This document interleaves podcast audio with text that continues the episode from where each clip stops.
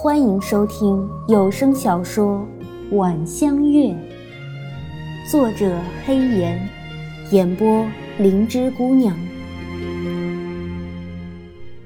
第二十二集，要治腿，得先将腿再次敲断，刮去多余的骨痂，再重新对合固定。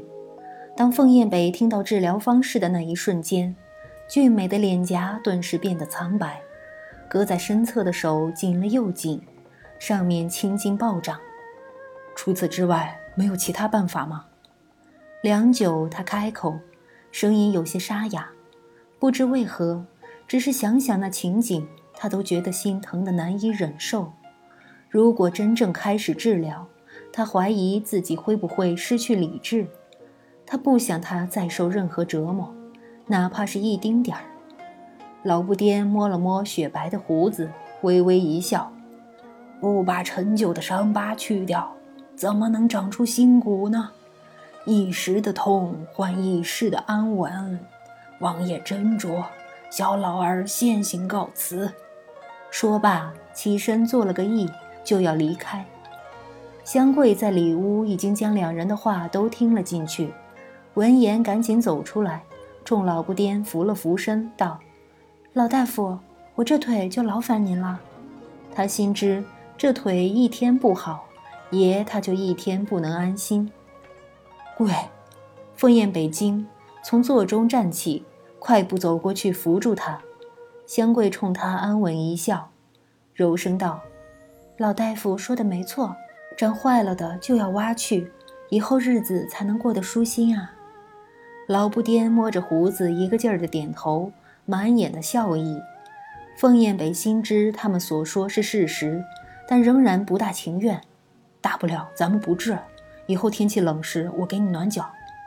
香桂心中一暖，尚未说话，突然听到呛咳之声，这才想起还有旁人在场，脸不由微热，不好说太亲昵的话，只能支支吾吾的道：“可是，可是我想治。”凤燕北最受不得香桂用这种态度和他说话，当即没了脾气，只能将他揉进怀中，无奈地对着老布颠道：“大夫，能不能想办法将疼痛减轻一些？”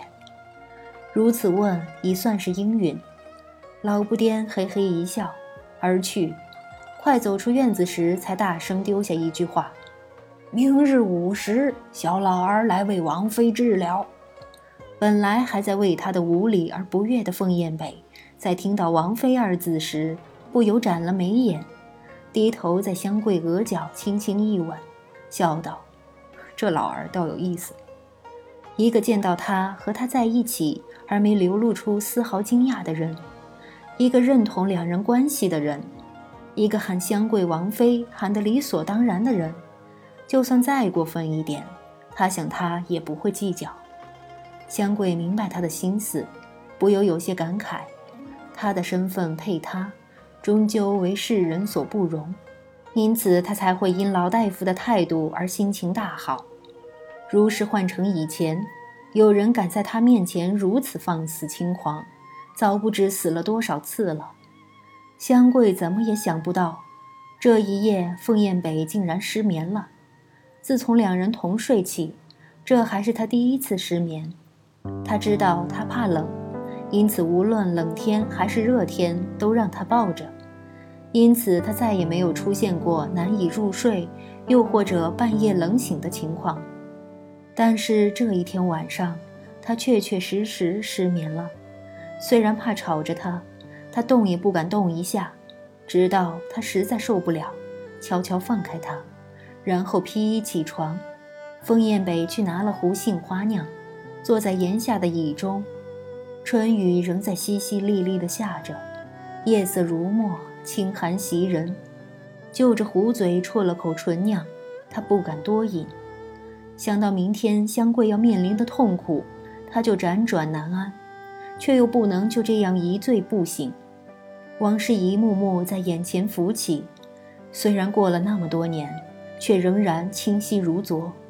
自己那一狠心的伸手推出，他迷茫不解的眼神，他曾无数次的猜想，当他落进寒冷的水中时，那剧烈的疼痛以及被背弃的悲伤，是否曾把他打进地狱，以至于重生后再也不愿开口说话？修长的手指按过额角，再滑落胸口，然后紧紧压住，很疼。跟香桂在一起的时间越久，那里的剧痛越来越厉害。一声轻咳自房内传出。登时将凤燕北从过往中拉扯回来，他腾地站起身，不想动作过急，竟带翻了椅子，也顾不得扶起，匆匆进屋，顺手将酒壶放到桌上。哪里不舒服吗？在床边坐下，他关切地问。香桂向里挪了挪，看他拿下披在身上的外袍躺下，这才轻轻道：“你不在我睡不着。”彼此相互依偎已成习惯，另一个人突然不见，自然而然便从梦中惊醒，身旁的空凉让人感到说不出的不安和失落。听到他的话，凤燕北不觉弯了眉眼，然后伸手将他紧搂入怀。如果不是想到他明天还要保存体力应付治疗，只怕免不了一场狂风骤雨般的欢爱。不要担心，我受得了。静静依偎了半晌，香桂突然开口，企图安抚他焦躁的情绪。凤燕北心中难受，却只是低低嗯了声，然后亲了亲香桂的鼻尖：“睡吧。”他的不安和担忧，又岂是简单几句话能抚平的？香桂知他无法释怀，原本想再说点什么，但是迟疑了一下，还是忍了下来。明天吧，等大夫给治了腿，他再帮他把心结给解了。那个时候，他应该会比较容易接受一些。爷，你去外面等吧。香桂笑着对凤燕北道，眼神平静如常。凤燕北什么也没说，沉默地为他将裤腿卷到膝盖上面，沉默地为他将裤腿卷起，卷到膝盖以上三分之二处，露出了畸形的关节。然后按老布颠的嘱咐，用烧滚后放温的水将露出的腿清洗一遍，又用烈酒擦拭过。这一系列近身的事，他都亲自动手，不愿假手于人。用干净的布垫在香桂腿下，还没直起身，就听老布颠道：“王爷，还要劳烦你将王妃绑住。”然后一根粗绳递到他眼皮下。谁都知道。断骨时的剧痛，连堂堂七尺男儿都会消受不起，何况是香桂一个弱女子？到时恐怕她会失去理智，影响到治疗。刚收到一半的手在空中握紧，闭眼吸气。凤燕北竭力克制住自己想杀人的冲动。爷，香桂见状赶紧出声：“听大夫的吧。”不需要。封燕北冷硬地打断他。然后走到他身后，将他抱进怀中。我抱着你就好，只要他在，就绝对不可能让他受那样的对待。老不颠见状叹气，却不再勉强。那嘴里总得咬着点什么吧，不然呐，只怕会伤到舌头。他话音方落，就见凤燕北将香桂的脸往自己肩膀一转，疼就咬这里。他语调生硬。却又让人无法忽略动作中透露出来的温柔。这一回，不只是那徒弟，就连老布颠也有些诧异，想不到威震朝野的六王爷竟然会对自己的王妃疼宠到如此地步。而最让人惊讶的是，这个王妃并不见任何出众之处。这世上之事，当真是无奇不有。还有什么要准备？冷冷地扫了眼发呆的师徒俩，凤燕北难掩不耐。自从老不颠来之后，他的神经就一直绷得紧紧的，心中焦躁不安。以前就算遇到最强悍的敌人时，也没这样过。嗯，没有没有。嘿 嘿老不颠回神，暗笑自己一把年纪了，还会为此事失态。徒弟送上一个黑沉沉的木盒，尺许长。盒上有锁扣，老不颠接过打开，只见寒芒照眼，盒里竟然是一把薄如扉页的小刀，刀柄木质，刀身寸宽，除了锋利外，似乎没有其他特别之处。王爷，老夫要开始了。将取刀于手，用酒液擦拭过，老不颠一正神色道：“此话一出，凤燕北脸色微白，按住香桂后脑，靠在自己怀中，另一只手点了他下身道，然后揽紧他的腰，冲老不颠一点头，算是默许。老不颠的手很快，入肉无滞，削骨无声，疼痛是在断骨之时才传达到香桂的中枢神经。”他闷哼一声，揪紧了凤燕北的胸前衣服，几乎晕厥过去。跪，跪，疼的话，疼疼的话就叫出来。